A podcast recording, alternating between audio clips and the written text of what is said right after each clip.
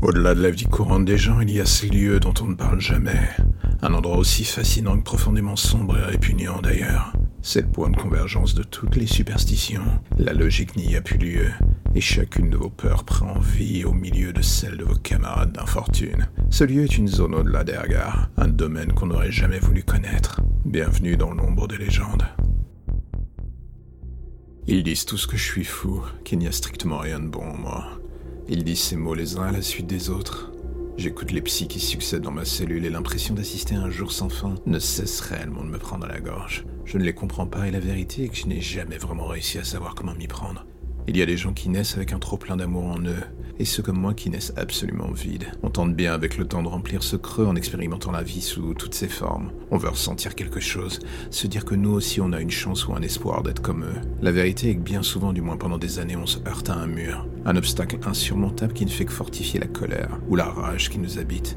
Et c'est alors qu'on en découvre cet échappatoire. J'étais ado quand j'ai vu que la seule chose qui me faisait ressentir quoi que ce soit, ou même vivre un peu si le terme est bâtard, c'était le meurtre. Je dis la chose d'une manière assez froide et clinique, je l'avoue. Mais c'est ainsi que je vois les choses et envisage la vie d'ailleurs. Sur une échelle de l'empathie, il faut reconnaître que je suis plus bactère. Pendant des années, ça a été une source de questionnement pour moi. Je voyais le bonheur dans la vie des autres. Je faisais semblant de le vivre par effet de mimétisme ou de mensonge, pour donner le change aux yeux du monde. Mais dans le fond, cela n'avait jamais pris. Et c'est le genre de choses qui, avec le temps, vous travaille encore et encore jusqu'à remplir votre cerveau d'un bruit lancinant, qui vous donne tout simplement des envies de meurtre. Et justement, c'est alors que j'ai compris que c'était là que se trouvait ma porte de sortie.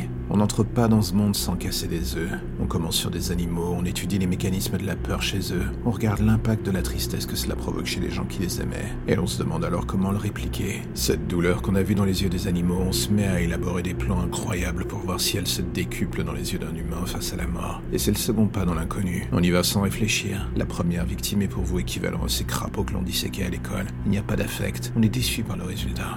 Dit que l'on doit perfectionner sa technique, que le souci ne vient pas d'eux mais de nous. Et alors se met en place un long processus d'apprentissage. On se rôde, on ne fait plus semblant d'être vivant ou heureux, on plonge dans une addiction d'un autre genre, celle que peu peuvent comprendre. Et par intermittence, on a finalement le sentiment de comprendre enfin ce qu'ils ressentaient, même si l'on sait que l'inverse ne sera jamais possible pour eux.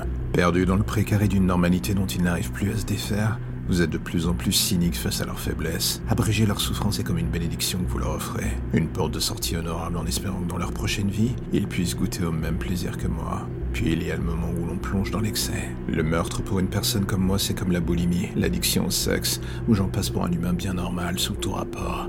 Une source de plaisir pour oublier le reste. J'admire ceux qui se contrôlent et ne succombent pas.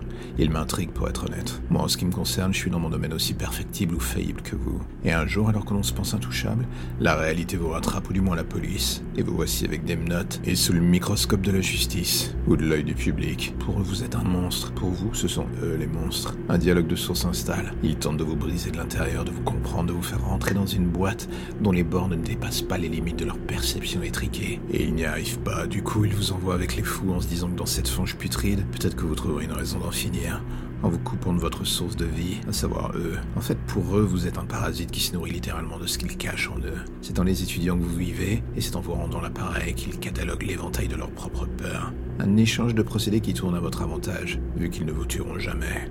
Ils préfèrent attendre que vous le fassiez ou qu'un de vos compagnons de cellule s'en charge. La lâcheté du système d'une certaine manière. Mais cela ne vous dérange absolument pas. À vrai dire, une partie de vous se plaît dans cette cage. Ils sont certains de vous avoir mis à l'abri, de vous avoir coupé les ailes. Mais au contraire, ils vous ont enfermé dans un terrain en friche avec les vôtres. Tout ce qu'il vous reste à faire est de les éduquer, leur ouvrir les yeux et s'assurer qu'eux aussi goûtent à ces sensations si particulières, celles que vous avez mis des années à découvrir. Tout n'est qu'une question de patience.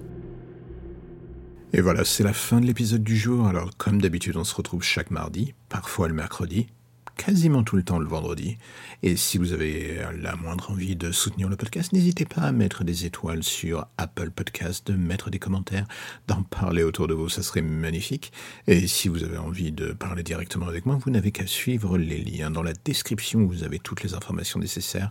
Et vous pouvez venir, je ne mords pas. En attendant, prenez soin de vous et n'hésitez pas à réécouter certaines des histoires ou à vivre votre petite vie tranquille pendant qu'il en est encore temps. À bientôt.